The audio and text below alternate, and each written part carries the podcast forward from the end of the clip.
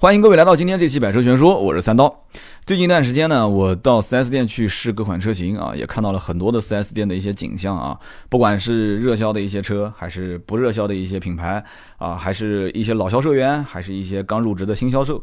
那通过这些 4S 店的试驾啊，我接触到了以前的我一些同行啊，然后接触到现在的整个的 4S 店的一个大环境，我就发现确实现在环境没有以前那么好了，但是呢。能赚钱的销售还是有啊，你比方说上一次啊，我到奇瑞 4S 店那哥们儿，我上期节目刚说的嘛，对吧？到了月底了，人家都不想干了，最后几天了就晃晃了，反正也不想给自己压力太大，一个月卖十二辆，他们整个展厅可能也就卖五六台车，但是整个的有一个现象，我觉得不太好的就是，这就是为什么今天这期节目的标题我就是列了这样的一个标题，甚至于你们还可能会误会我，因为我的标题叫不是给你价格最低的销售就是好销售，很多人要讲说。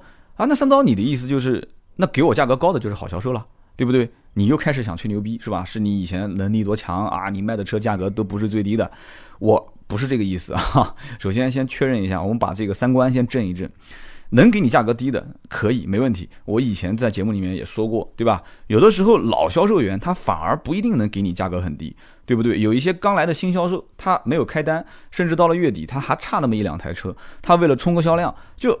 不确定的因素很多，他说不定就直接跟领导申请啊，就求爷爷告奶奶的，给你了一个非常非常低的价格啊，甚至破了很多权限的价格。但是在某一个城市，固定的一个城市啊，地点确定了，然后时间点确定了，就在这一个月份前后不差十天，我相信当地的同一款车型的价格差别不会太大。哦，不会太大，让三万的那可能有人让两万八，有人让三万一，就这个区间嘛。那我想讲的是什么东西呢？是大家至今为止啊，就我了解到现在，我经常去试车，然后跟身边的一些老销售员去聊天，我发现就是整个的氛围不好，就是很多的销售忘了初衷了。那有人讲说，销售的初衷是什么呢？销售的初衷是把这个产品，这个产品的特点、特色，这个产品的一些优势。这个产品能给你带来的一些好处，就俗称可能很多销售员一听就听懂了，就是 F A B 嘛，就是把这些东西都能传递到你一个作为来花钱买单的这个客户去接受这个信息，就现在已经没有了，就变得很干脆很直接，对不对？人家讲谈对象还得要出去约个会、吃个饭、看个电影，对吧？然后大家处处感情，如果感情好嘛，后面再啪啪啪，这都无所谓的。但是你上来就直接啪啪啪，这个太夸张了吧，对不对？所以这个不以感情为基础的这种都是耍流氓，就销售也是一样。销售你前期如果没有这些前戏啊，没有这些前奏，你就直接上来啪啪啪，这个都就就很耍流氓了，我觉得。但是现在关键问题是，有的时候不是销售员想先耍流氓，是客户上来就耍流氓。客户说：“哎，你们家这车最低多少钱？”就什么也不问，什么也不问，你车最低多少钱？那销售员也也会有一个谨慎的心态，他会觉得说你到底今天是不是带着钱来的，对不对？那他就会反过来问一句：那你今天能定吗？然后啊，客户就开始在论坛讲了，说现在的销售太现实了啊，我只要一说我不订车，人家销售掉脸就走。有就有的时候你要判断一下，就不是帮销售开脱啊。如果你是一上来就你就耍流氓，你就直接问，哎，这车最低多少钱？那那销售肯定要反过来问，那你你说你今天是不是能订车？就这个对话它是线性的。那有人要讲了，说那你说吧，三刀你自己讲什么销售才是好销售？所以这个我就是今天聊这个话题的一个重点啊，叫做六方位绕车。我不知道有很多人有没有听过这个话题啊？今天我其实是这是把一个老本的老本了，就是我刚刚才入行的时候就学的一个最基本的基本功，就是一个汽车销售员，我觉得是每一个品牌每一家店的汽车销售员他都要学的东西，叫六方位绕车训练。那有人讲说这听的有点有点挺深奥的，其实一点都不深奥。你们天天看的什么三十八号车评中心啦，啊什么严雨鹏啦，什么陈震啦，什么严闯啦，什么杨丽啦，就是所有的这些人，他们包括包括这个前两天跟这个就是就前两天这个麦浪是不是跟小敏撕逼了？是不是？我昨天还有人发。我我有很多眼线跟耳线发小道消息给我说，你看你看麦浪跟小敏撕逼了啊！小敏在节目里面就开始说麦浪这个不好那个不好，这个我不我们不关心啊，我们不关心这些事。我指的是什么意思呢？就是我刚提到的这些车评人，他们在所有的车辆测评的过程当中啊，车辆测评的过程当中，其实走的就是最基础的、最基础的、最简单的、最简单的销售的六方位绕车啊。它是哪个六方位呢？很简单，一个车往那边一跺，对吧？车头、车侧、车尾、车后排、车前排、发动机舱，大家数一下是不是六个方位？车头、车侧、车尾三个，车后排、车前排、发动机舱，就把这六个方位全部解释清楚，那基本上这个产品你就可以把所有的啊它的产品优势啊、亮点啊、特色啊。啊，这些好处啊，给客户带来的好处，你都能传递到客户的啊脑袋里面，俗称叫洗脑嘛。那有人讲，听起来其实也不是很难嘛，对吧？我是一个车迷啊，你你放一辆车在面前，我也可以说啊，我可以说很多啊啊，这个车很多很多，我都可以说。的确，你可以说很多，我也可以相信，在所有的汽车销售圈子里面啊，包括大家听我的节目，可能很多人也经常会去试车、去看车，你也接触过很多的一些销售员，这里面有很多很多的技巧。这可以这么讲，六方位的绕车训练只是你去学一个武林绝学，就是这个里面就相当于就只是让你去蹲一个叫扎马步，这只是一个基本功，只是一个基本功，只是一个框架，仅此而已。它只是一个框架，只是一个骨头，这里面没有肉，没有血，没有神经脉络，什么都没有，就是六方位。你要如果走六方位，完完全全按照机械的流程走一遍，官方它会有一个标准话术。我到现在为止，我都能记得啊，就快十年了吧，应该就正儿八经真是十年了。十年前我在荣威 4S 店的时候，我到现在还能记得，因为通用在做营销的过程中，它会有一套还算比较比较不错的一个营销的话术。那福特也有，大众也有，丰田也有，我都看过，宝马、奔驰我都见过。那么这里面的营销话术，比方说啊，我到现在还能记得，比方说荣威550当时刚上市的时候，大灯的销售话术叫做金钻一体式大灯。啊，那那这个你介绍大灯的时候，你就必须这么说，这叫金钻一体式大灯啊。然后你要是介绍仪表台，就是车前排的时候，你要怎么说？叫英国银石 Silverstone 啊，银石赛道的这种设计灵感设计的仪表台。因为荣威五五零当时仪表台不是有一个数字显示嘛，两边的那个圆圈就有点像那个赛道，哎，这全都是有点虚头巴脑的东西。但是对不起，你必须按照这个标准话术去说。然后呢？我跟大家可以把整个的车头、车侧、车尾、车后排、车前排、发动机舱，就是完整的走一遍，然后再告诉大家，如果你在 4S 店去接触到这些销售员的时候，销售如果不给你按照这种标准的方式去介绍一辆车，那只有两种可能性：第一，你不愿意让他去介绍，你就是来问价格的，对吧？你车子什么都不想了，不想了解，那那我说实话，你对一个产品连这个基本的了解的兴趣都没有，那。这个你不能怪他。第二种就是销售过于浮躁，就是现在整体的氛围就是销售过于浮躁，上来之后就看打量你一下，然后看看你是不是能买得起，是不是真的过来买车的，那你就不可能去接触到一个好的销售。在整个的这个六方位里面，每一个地方去讲解亮点，其实还要结合。客户本身，我觉得这是很关键的。比方说，这个客户如果是个老夫老妻过来，他买车就是为了想出去自驾游，带着玩玩，带着开开。他其实对这个车子的耐用程度，对着这个车子的售后维修保养的费用，对这个车子的空间、专载的空间、它的多变的空间、它的实用性啊、它的维修保养的这种就是返修的可能性，他都很在意。但是他不在意的是什么呢？就是他不在意就是那些虚头巴脑的功能，他不在意那些什么你说这个大灯有什么自自动辅助转向了，什么大灯高低可调了，他对这些东西可能不是很在意，他在意的是安全性，在意的是空间，在意的是它的性价比。但是如果说小夫妻两个人过来啊，准备要个孩子，对吧？那对不起，这个车可能他老婆开，他老婆开这车的正面碰撞、侧面碰撞安全性，后面有没有后防撞钢梁，对吧？后面有没有这个这个像好一点的车子 Pre-Safe 就是预碰撞安全的警示，对吧？这些。东西你都要跟他使劲的往上忽悠啊！而且大家都知道，高配车型比低配车型一般都比较难卖，所以高配车型有的时候高配车型难卖嘛，但提成就高。销售员也想去卖高配车，但是客户过来看的都一般是买最畅销的，对吧？畅销车一般都是提成非常低的，销售员就是很头疼，又想卖高配，又不知道怎么推，然后就推低配。就是六方位如果再能结合客户自身的一些特点。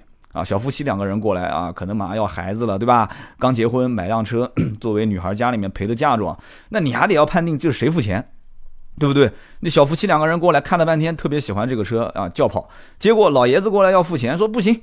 一句话，你前面三天，小夫妻两个人天天过来看，每个星期都过来看，你天天给他介绍轿跑怎么好怎么好，我一定会你会给你最低的折扣啊，介绍半天，结果老爷子过来说我要付钱，那老爷子说不行，就买那个普通的车，那你结果又得重新介绍，然后又要谈价格，所以六方位绕车加上我给客户的这些啊产品的特点优势，加上给他带来的好处，这东西一定是要结合客户本身。这个是很关键的啊！这期节目其实不仅仅是讲给我们，我们知道很多的听友都是一些啊做汽车销售的，也是讲给听众听的。就是每一个听众，其实如果能了解到说，哦，原来真正的一个销售员应该是按照流程走的话，是要把整个的六个方位都跟我讲完。讲完的过程中要把产品的特色特点啊，包括优势，包括能给我带来的好处都讲一遍。给你带来的好处最容易讲解的位置是什么地方？就是什么样的场景？就是在试驾的时候。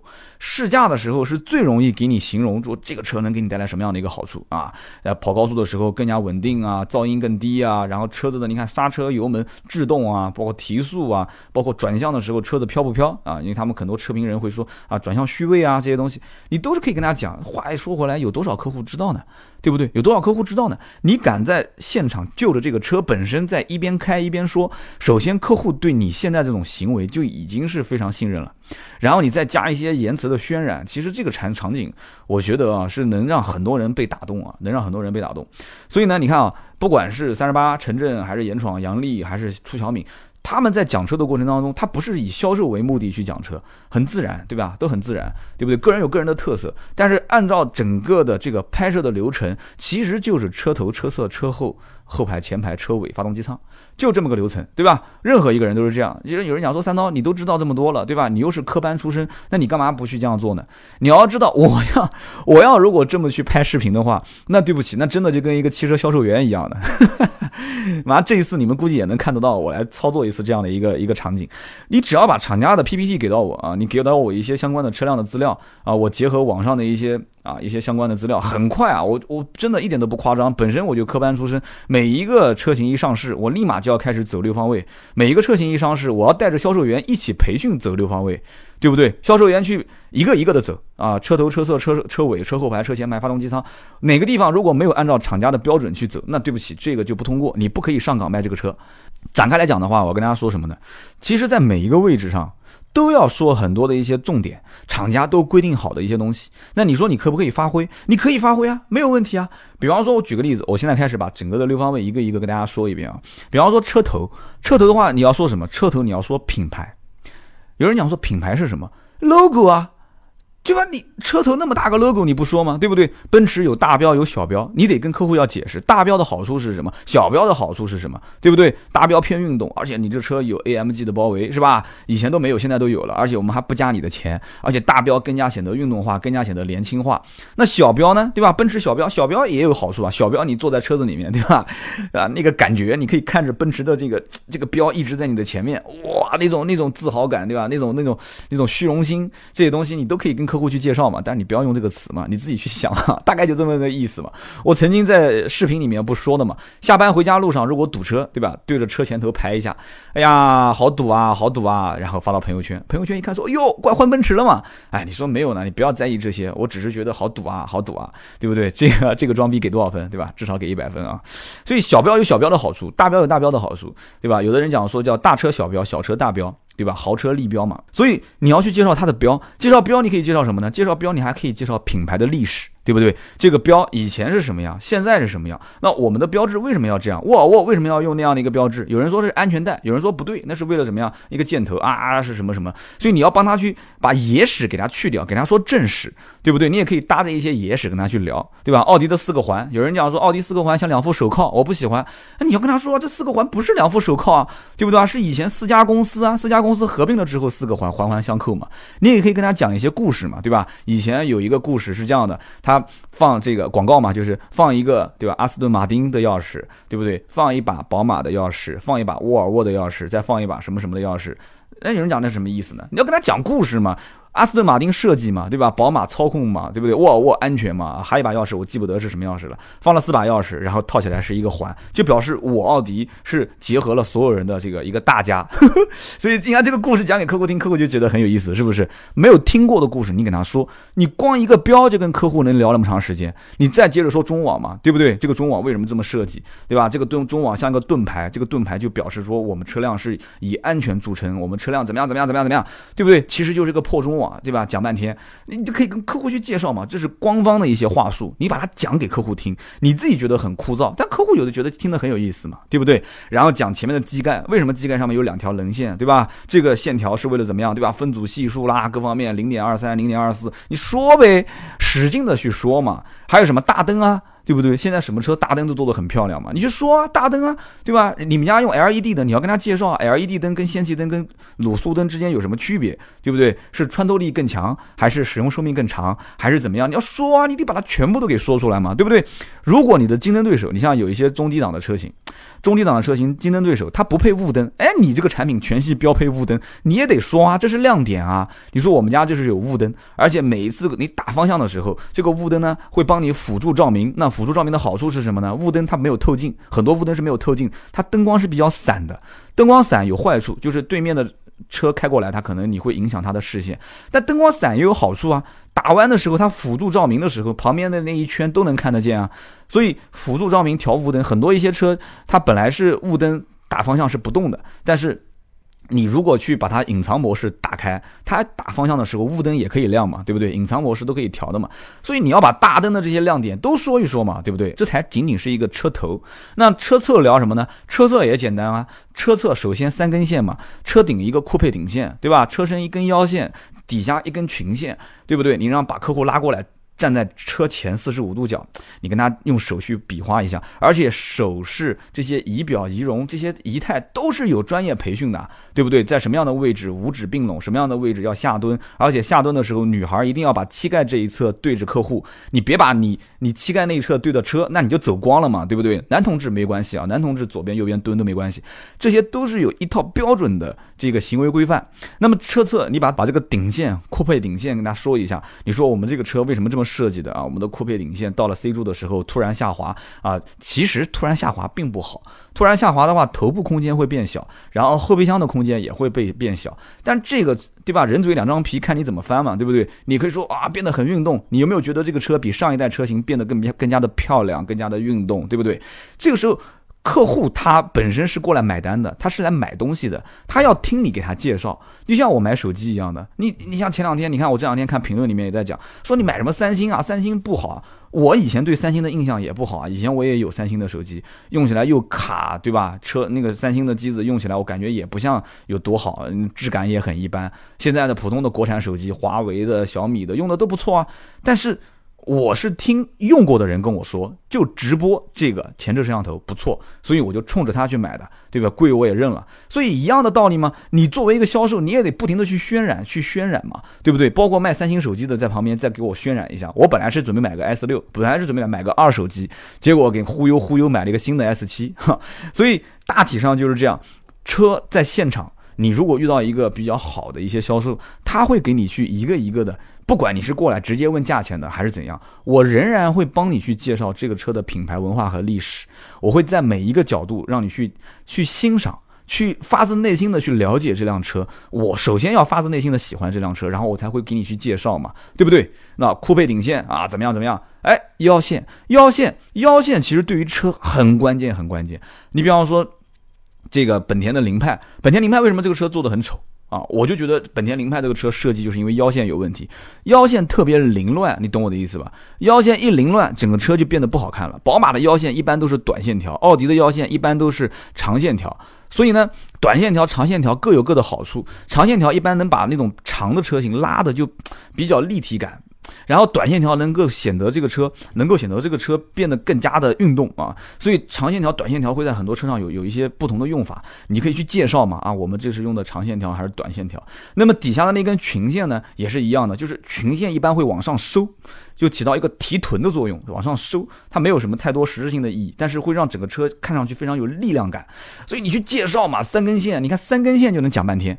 对吧？然后这个时候介绍什么呢？侧面的防护，对吧？你你去看一下官方的，肯定会去介绍嘛。侧面的门板是用的双面镀锌门板，还是用的什么什么铰链？然后车门为什么这样设计，对吧？然后这个车门里面有没有用横拉式钢梁，还是怎么样怎么样？你去介绍嘛。侧面防撞啊，如果有一些什么碰撞标准。跟大家去介绍啊，使劲的去介绍嘛。侧面还能说什么呢？侧面能说轮毂，对吧？我们的轮毂为什么这么设计？我们高配是多少寸轮毂？低配是多少寸轮毂？大轮毂跟小轮毂之间有什么区别？对不对？说说轮胎，哎，你看我们的轮胎用的是马牌的，还是米其林的，还是用什么什么品牌的轮胎？就算你用的是什么韩泰的，没关系，跟他说呗，对吧？就算你用固特异的，你得说呗。你说我们的轮胎虽然是韩泰的，但是我们是什么亚洲振兴，对吧？亚洲振兴也是上市集团，对吧？这个轮胎的好处在于什么啊？轮胎好处是在于耐用啊、耐磨啊各方面，你说呗。所以轮胎啊、轮毂还能说什么？还能说悬挂，对不对？如果你是独立悬挂，你的竞争对手不是独立悬挂，你就说呗。你看我们用的是多连杆的独立悬挂。你带他到后排，然后蹲下去看一下，对不对？虽然也看不出什么东西，但你带他去看呗，反正他也看不懂，对吧。然后呢，还有空气悬挂，空气悬挂后面后轮一般会有前轮会有个大的柱子，非常粗大的一个柱子。你说，你看我们是空气悬挂，空气悬挂怎么样？怎么样？然后呢，这个悬挂刹车吗？对吧？刹车如果竞争对手用的不是什么四活塞、六活塞，你用的是四活塞、六活塞，你就跟他介绍呗，对吧？别人用的不是通风刹车盘，你用的是通风的它刹车盘，你跟他介绍呗。还有什么可以设计的？门把手嘛？有人讲门把手。有什么好设计的呢？对吧？门把手有啊，有外拉式门把手，有内箱式门把手，有的还有后门是在那个上面，就像那个奇瑞以前奇瑞 A 三，它的后排的那个后门把手不是隐藏式的嘛，对不对？那奇瑞就可以说嘛，那为什么我要隐藏式呢？就是为了让。因为门把手在高速行驶的时候，它也有震动嘛，它也会让这个分组系数变大。所以你说门把手我们隐藏式的可以让噪音变得更小，对吧？其实嘛，这个东西你知道的，也影响不是很大。但你可以说嘛，对不对？你说你把每一个点都说出去，你不要攻击竞争对手，你就说你的优势，你就说它能给客户带来的好处。那客户自然就能接受了嘛？你说门把手为什么要内箱式设计？为什么呢？那有人讲说，那有的门把手它不是内箱式的，它不是内嵌式的设计。内嵌式就是往外翻，就是它那个门把手是跟门平齐的。现在这种开门方式已经很少了，包括以前的像菲亚特也是从里面往外抠。现在的门把手基本上都是直接拉的嘛，对吧？直接拉的门把手有什么好处呢？其实都都可以说的嘛。比方说这个车门发生一些车祸、碰撞、挤压变形了。那你要知道，内箱式的这种门把手，你不可以用那种拖拽式的那种机械直接把门拉开嘛？是，能你能理解吗？它没有地方，它不是把手伸进去抓住以后往外拉，所以钩子是勾不上去的。那种内嵌式的是勾不上去的。包括你像那个奇瑞 A 三那个后门的顶上的这种门把手，包括吉普有些车也是后门是在顶上是门把手，所以这种门把手你是不可以用东西往外拉，你勾不住嘛？所以。那那种那种那种就是门把手抓的那种，整个用手去抓的，就有个官方术语我讲想不起来了。就这种它是有好处，好处是什么呢？就是发生碰撞事故的时候，可以有拖拽的绳子跟拖拽的钩子，直接把门拉开。这些你看每一样东西它都有优势跟劣劣势。包括你就像有人来找我做广告一样的，那我可以把优势不停的给你去诉说嘛，因为我本身销售出身，我能知道哪些东西是有优势，哪些东西没有优势。那把要把优势的东西、亮点的东西，给你不停的去反复灌输。那么有一些，它可能你比方说外面的这种直接用手去抓的这个门把手，那缺点是什么呢？可以可能会增加车身的一些噪音啊，这些东西我们就可以少说。所以这就是在车侧，车侧可以去介绍很多东西。那有人讲车尾呢，你是不是介绍大灯跟后备箱？对啊，大灯跟后备箱，那很多的销售员站在后面就不知道怎么说了啊。我们的大灯很漂亮，用的是 LED 的，没有了。啊，我们的后备箱空间一共有四百五十升，如果把座椅放倒，可以变成一千升，没有了，真的没有了吗？多了去了，后后面的大灯能说很多东西啊，对不对？LED LED 一共有多少颗？为什么 LED 要用十四颗 LED 灯，不用十七颗，不用十八颗？这个都有说法的。LED 灯为什么要这次用成用种这种倒三角形的？为什么不用垂直型的？为什么不用方形的？这个也有说法的，对不对？为什么 LED 灯有的人是分体式的，有人不是分体式的？后备箱一打开，为什么有的后备箱打开之后里面会有两个小灯，对吧？为什么有的车子里面没有两个小灯？后备箱打开之后，到底用的是双液压支撑杆还是单液压支撑杆，还是不用支撑杆啊？就是用里面的一根小绳子啊，一根小铁丝，这些东西都有说法。而且大家有没有发现，很多的后备箱你打开来之后，它的这个后备箱的关闭的那个位置有个卡槽。那个卡槽它不是直接镂空的，它上面会有一个像塑料的盖子一样。很多人用手去按一按那个盖子，大家回去回去可以看看自己的后备箱。你打开来之后，后备箱关闭的地方有个有个卡扣的这个位置，在下面不是在上面啊，在下面会有个卡扣的位置，它是有一个塑料盖板。你用手按的话，它会它会盖板会陷下去。那为什么要这个盖板呢？这个盖板就是为了你像有一些商务人士，他。它会有那个领带嘛？它会有领带，然后呢，你要如果去往里面拿东西的时候，你如果没有那个盖板，你的那个领带会夹到那个，会夹到底下的那个后备箱的开启的那个那个卡扣的那个地方，会夹着，或者那上面可能会有一些油污，有一些油污嘛。所以有油污的话，你碰到了自己的这个领带，那不是很难看吗？所以他用这个盖板就是起到这么一个作用。这个盖板讲起来不值钱，那你说一辆车增加五块钱一个塑料盖板，那你说一个月卖三万辆，那就是十五万；一年卖五十万辆，那多少钱？那就是两百五十万啊，对吧？就算五块钱一个盖板，你要讲哎，所以说这个是我的亮点。那么其次，对吧？很多的一些后备箱，你看普通的日系车，可能它底下的盖板就是一层薄薄的一个破的塑料啊，就是一个破木板，甚至压制的破木板。那有一些车同级别的，哎，它的这个用材用料用的很好，你也可以跟大家讲嘛，你说摸一摸我们这个后备箱的这个质感。后备箱里面的这个盖板的质感啊，摸一摸，你看一看它的厚度，这些都是材质的一个体现，这是看得见的地方，还有很多看不见的地方，我们都可以用很多的一些地方就增加它的成本嘛，对不对？所以这个时候后备箱还包括有的地方很平整。平整你就可以说平整的好处嘛。如果是不平整呢？不平整你要说啊，不平整的原因是什么？为什么这么设计的？哦，为了让后备箱啊，后备箱为什么不平整？是为了让啊我们的后排空间更大，对吧？所以他把后备箱空间往后移，所以因此你看两侧就会在后备箱牺牲一部分的空间，但是你后排会坐得很舒服。说法完全靠你去，就有点人讲是不是在编啊？也不能说是编，完不能完全说是编，有很多也是官方的话术，但官方是不是在编？对，官方有的是在编，有的是在编，但是你不管怎么编，对吧？全天下有的时候不就是这样嘛，对吧？人生就像演戏，把主角演成自己，把自己演成回忆嘛，就这么回事嘛，对吧？所以你在讲后排空间、讲后备箱空间的时候，你要反复的去灌输这些亮点。好。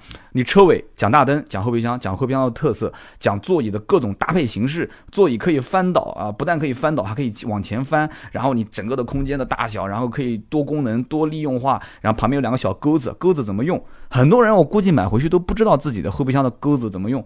你像我那个时候，如果后备箱里面带钩子、带网格的话，那我一定是要，哪怕我到仓库里面去找，我也要把那个网格找过来。找过来之后，我就两边一勾一拉。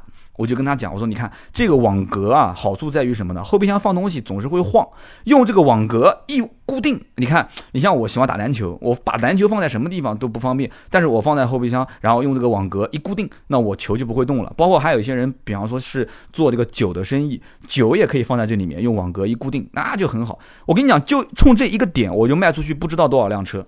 有些小年轻讲说，哎，我就喜欢打篮球啊，我就喜欢踢足球啊，确实不方便啊。我放在我的车子里面，然后大家坐在那个地方，车子里面都坐满了。打篮球一般喊四五个人，然后一坐在车子里面，大家把球包在身上又脏，放在后备箱用这个网一拉，多方便。啊 所以这些东西啊，每一个亮点都不能放过，这才是一个好销售。这才是个好销售。至于价格，价格是最后的最后才谈的事情嘛，对不对？然后我们再说车后排，车后排说什么呢？车后排可以说它的舒适性啊，对不对？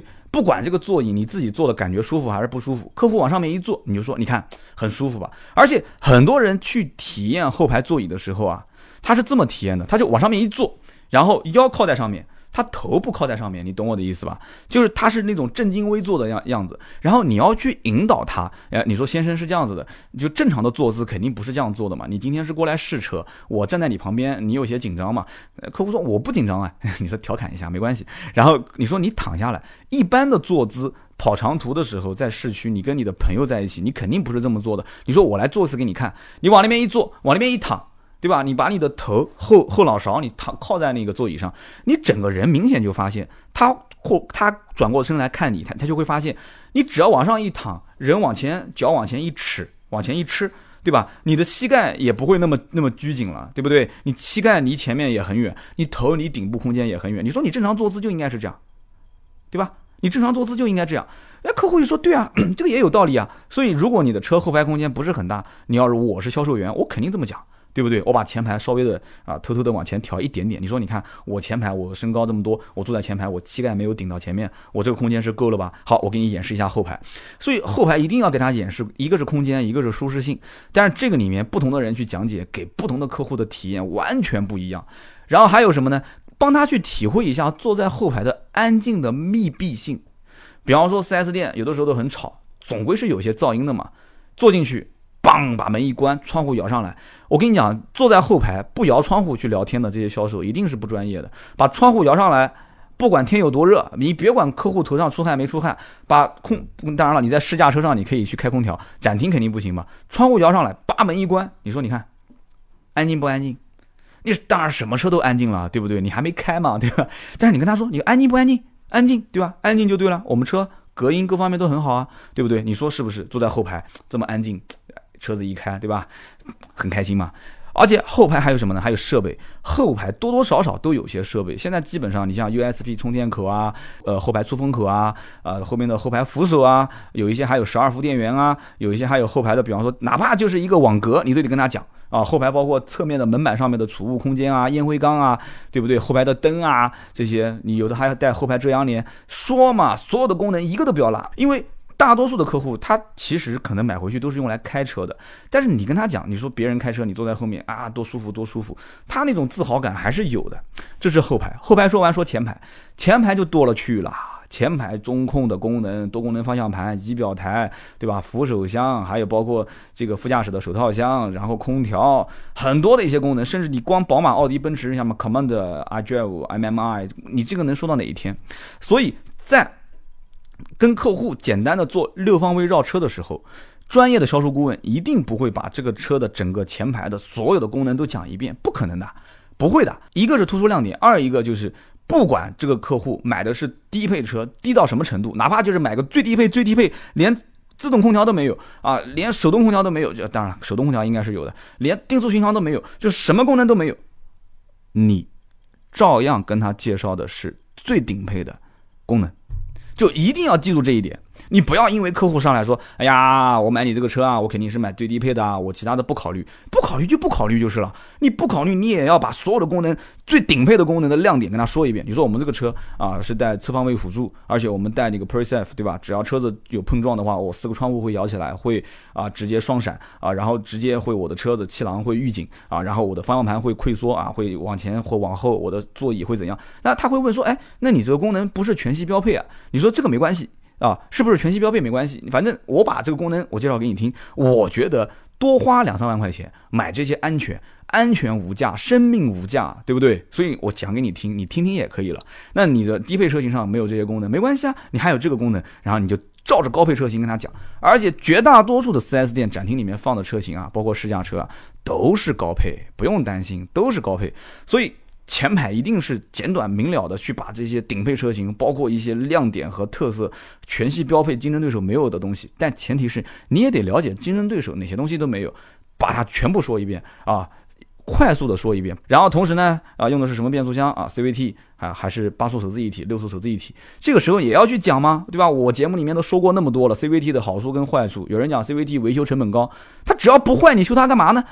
对吧？你说 CVT 维修成本是高啊，但是开十年都不坏，你维修成本维修成本就是了，你管它呢，对不对？你说双离合啊，双离合是不好，双离合啊，时间久了以后是不是会坏啊，会怎样？你说对啊，但我给你十年质保啊，十年之内坏了我给你修呗，对吧？是不是？而且双离合毕竟平顺嘛，对不对？而且双离合毕竟提速各方面都比普通的变速箱要快一些，对吧？鱼和熊掌都不能兼得，那你能不能接受呢？这些东西你都要慢慢的去引导它，去引导它，这个很关键，很关键。好，前排说完之后，发动机舱。发动机舱一打开，你先不要急着打开发动机舱。发动机舱打开是有技巧的，你在车前侧，就是你的主驾驶侧去拉发动机舱的时候，一拉开那个扳手，嘣咚一声，梆，发动机舱开了。这个时候你去引导客户，你说你来，你来去掀一下发动机舱的盖子。对吧？你其他豪华车我不敢讲。你比方说宾利，我们当时去开宾利，宾利我去掀发动机舱的时候，哇，宾利车的发动机舱非常轻。那轻有轻的说法，对不对？轻有轻的说法，铝合金车身啊，或者怎样怎样轻量化。但是它的撞击它是靠整个框架去溃缩啊，这个这个这个这个，这个它有的说法。但是绝大多数的老百姓买的车，发动机舱都比较沉，都比较沉。沉也有沉的说法，沉不好吗？对不对？你说，哎，先生，你可以自己来体验一下。要女同志的话，你也可以说，哎，你当心你的手啊，当心，你来，你你来掀一下这个发动机舱盖。他一掀，他只要一掀，你在旁边你就可以说了嘛。你说，你看我们的发动机舱是不是很沉？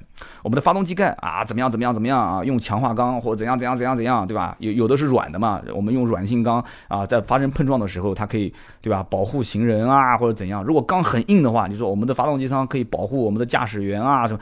这些东西有官方话术，你别听我瞎忽悠，你去按照官方话术去说，硬有硬的说法，软有软的说法，你懂我的意思吧？日系有日系的说法，德系有德系的说法，它都有一套话术，这个东西你得去渲染它，这很关键。有人讲说，有客户可能听了说，三刀啊，你今天就光是教这些销售怎么忽悠我们了，这个我这不是说是销售怎么忽悠，这东西我买手机不一样吗？对吧？我买手机他也会跟我讲这个好那个好，这个好那个好，我就问他两个两句话，第一卡不卡？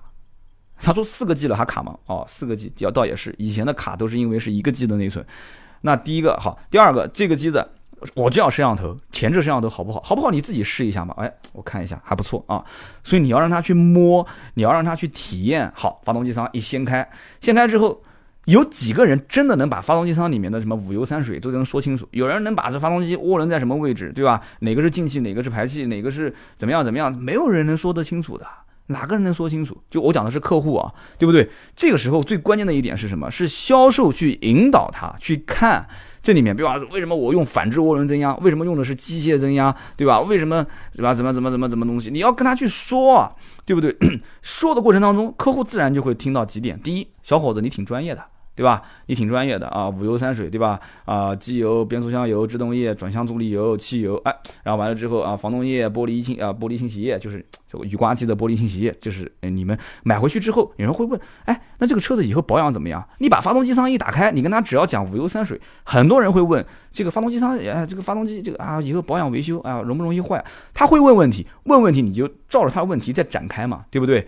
什么补油三水这东西嘛，防冻液、玻璃液、电瓶水啊这些东西，你都要跟他去说哎。说完之后怎么办？说完之后没完。说完之后你要跟客户去讲，我们的车之前为什么自然吸气，现在改涡轮了？现在很多车是不是这样子？以前是自然吸气，现在改涡轮了。涡轮的好处是什么呀？甚至你可能展厅不好打火，你可以找一辆库存车或者试驾车，你打个火给他听听声音，声音也听不出什么来，对吧？轰两脚油门听听排气的声音，对不对？年轻人不都好这一口吗？就是发动机舱里面，你一定要注重几点：第一，性能。发动机舱强调是性能，然后跟变速箱的匹配程度，对不对？你说为什么这个发动机啊一点四 T 要匹配双离合啊？为什么我们这个用三点零 T 要配八速手自一体？你要把这些道道全部给它说出来，然后操控啊各方面都去做一个简单的讲解啊，操控啊各方面，最关键的还有一点就是安全。你既然说到发动机舱了，你一定要把安全给说清楚，对吧？带不带隔音棉，对不对？有没有防火层？就是看到那个锡纸一样的，会贴在那个发动机舱最顶部嘛？他还说这个锡纸啊，撞击啊，防火啊，什么东西的，你都可以说一通。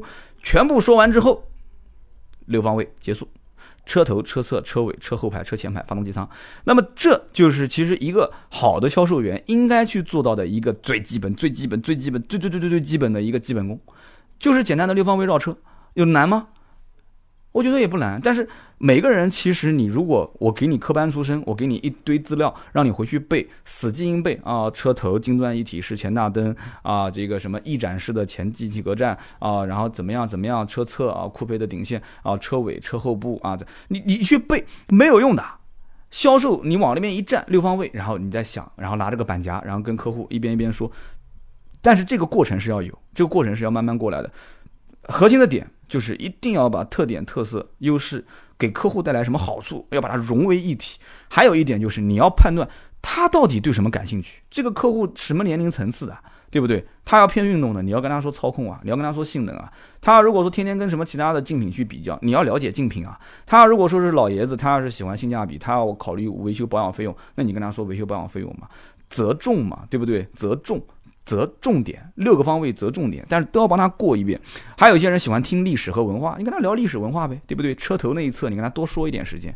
但是有一件事情也很关键，什么事情呢？如果一个销售员拉着你唠唠家常，就像我这样叭叭叭叭叭叭叭叭叭说半天，我这个节目说到现在多长时间了？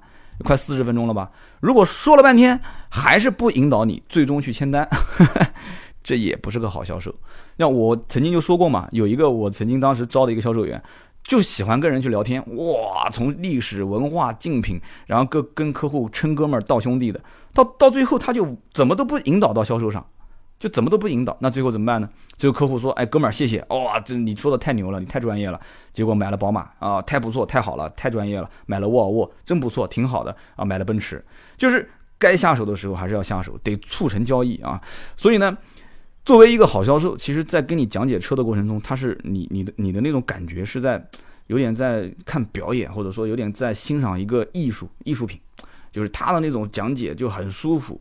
行云流水，而且就像一个老朋友过来了，好多年没见，哎，过来，哥们儿，哎，我帮你介绍一下，哎，不错不错，啊，要换车了啊，来来来，我给你讲解讲解一下历史文化，对吧？信手拈来，然后竞品，信手拈来，然后所有的宝马没有的，我有的，我有的宝马没有的，其实都一样啊。奔驰有什么特色，我们也不攻击它，对不对？你喜欢运动的买宝马，你喜欢豪华的买奔驰，对不对？啊，OK，那你觉得说你就想中庸，对不对？你就想去偏怎么样怎么样一些，对吧？你想。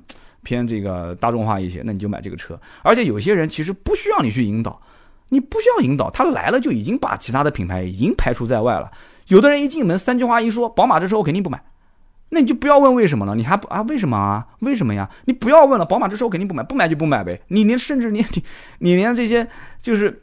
竞争竞品的这个比较你都不需要了，你就把奔驰拉出来，奔驰我在考虑，奔驰的 E 跟你们家的奥迪 A 六之间，那你就拉出来竞争兵竞争对手之间互相就就标一标呗。我相信在任何一家店啊，今天听节目听了四十分钟了，我相信绝大多数人是没有遇到过一个完完整整带你去把六方位的车都绕完的这个销售。我可以负责任的讲，今天听我节目的这些销售，我相信应该也有很多人。对吧？刚开始入行的时候还是按照六方位，现在已经不按照六方位来了。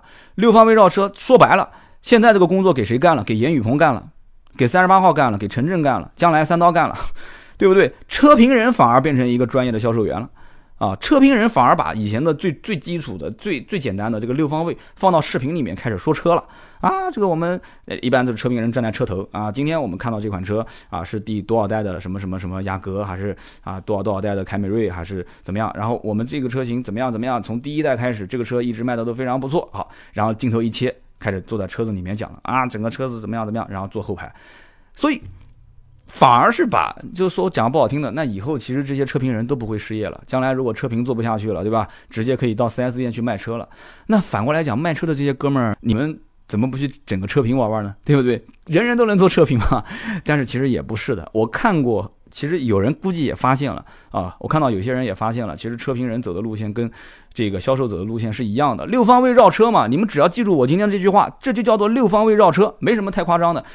但是每个人说真的不一样，真的不一样。你比方说促小敏，他在那边说他的说法，我觉得我挺喜欢的。但是我我上次那个叫宝沃，我光顾着看促小敏的身材跟大腿了。其实我说你们这些人也是，你们估计天天也是在看，对不对？真不想讲你们了。难道促小敏除了身材跟大腿，没有其他的地方可以关注的了吗？对不对？你们怎么不关注一下她的脸蛋啊？对不对？她的容颜啊，长得也很好看啊，是不是？所以。当开个玩笑啊，还有他的，还有他的这种才华，才华，才华，对不对？三十八号也是一样的，对不对？就很多东西都是这样，就你要去关注很多东西，就是六方位啊。有的时候通过视频啊，你是那种效果还是没有到实体店里面，你有一辆车。在你的面前，通过你自己去摸，然后通过我来引导你去摸啊，去做，去望闻问切，闻啊也很关键。坐在里面，你说，你看我们的车子里面没有没有什么气味了吧，对不对？那肯定的，你的车子都库存半年了，怎么会有气味呢？对不对？但试驾车的时候，你说，你看我们试驾车也是一样啊，对吧？里面没有什么味道，对不对？你要让他摸啊，让他闻啊，叫他看啊，对不对？让他问啊，而且提问题也有技巧，这以后。我们下期节目再聊吧，对吧？提问题分开放式的问题跟封闭式的问题。你看，这这应该是培训收费的。你看，我们在节目里面都说了，开放式的问题跟封闭式的问题，以及在场景内去提问，千万不要没有设置场景你就提问，这没有用的，这是无效问题。一定要先设置场景再提问，这很多技巧的。所以呢，我觉得啊，其实我节目的方向就是这样，应该是把以前的销售一些东西拿出来跟大家来说说。但是这些东西其实没有什么很隐蔽的。不是什么三刀啊，你是不是在挖这个什么四 S 店的老底啊？是不是把一些销售的东西都拿出来？没有，一点都不隐蔽。这些东西你说是套路也好，你说是按照标准流程啊，这个什么 RS 九零零幺就是标准化体系也好，这它就是一个，就每个行都有每个行的道，对吧？我记得以前我有哥们儿，以前是在路边是耍把式的啊，是耍把式的，那个叫起活儿。什么叫起活儿呢？对吧？叫十块钱买不了吃亏，十块钱买不了菜买不了上当。就这些话术，其实你看卖那个卖包饺子器的那个，包括卖那个削萝卜的那个那个削萝卜的，还有卖那个什么万能胶粘一下什么都不会断的，他都会编一段话术，编一段话术，这个叫起活。起活这个东西很讲究，非常讲究。干销售的如果连这个行都进不了，那对不起。所以好多人问我说，哎，我适不适合干销售？然后我就问了他几个问题，后来我发现不适合，真的不适合。我觉得你还是不要去干销售了。有的人干销售很累，对吧？三刀累不累？也累，但是累的当中很开心。为什么呢？只要一单一成交，哇，我很开心，我会有不停的每一天都有正能量，我会有那种满足感，会有成就感。虽然可能晚上加班到九十点钟，哦，满头大汗的，可能到月底了，老板还要扣我工资，还要扣我提成，还有满意度也不行，然后对吧，又扣了我很多钱，但没关系啊，钱养活自己就行了嘛，对吧？我又不指望这个发财，所以这个东西呢，你要看每家店的销售，总会有那么几个。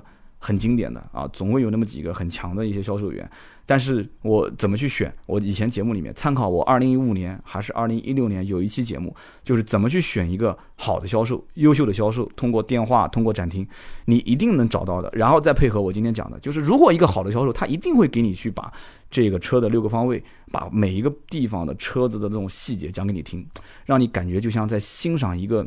表演让你感觉在讲解一个艺术品，这个很关键啊！如果你把这个车都当成是个艺术品了，你根本已经不太考虑它的使用价值的时候，你觉得最后谈价格还难吗？好，今天这期节目就在这里啊，就到这里。好的，今天这期节目呢就到这里啊，这期节目的名字叫做。买车啊，不是说给你价格最低的销售就是好销售，我相信你应该能理解我的意思了。希望大家在我的节目下方啊点赞和留言，也希望呢啊支持一下我的新浪微博。我的新浪微博有个好处就是什么呢？我现在玩直播，我只要一直播，新浪微博肯定会有通知啊，第一时间。同时呢，这个盾牌对吧，也会在我的微信啊、朋友圈啊会去通知大家一下。同时也可以下载一下我们的这个百车全说 APP 啊，苹果手机也可以下载，安卓在安卓市场。呃，包括这个百度，包括腾讯，包括九幺助手都可以下载。好，今天这期节目就到这里，我们下一期接着聊。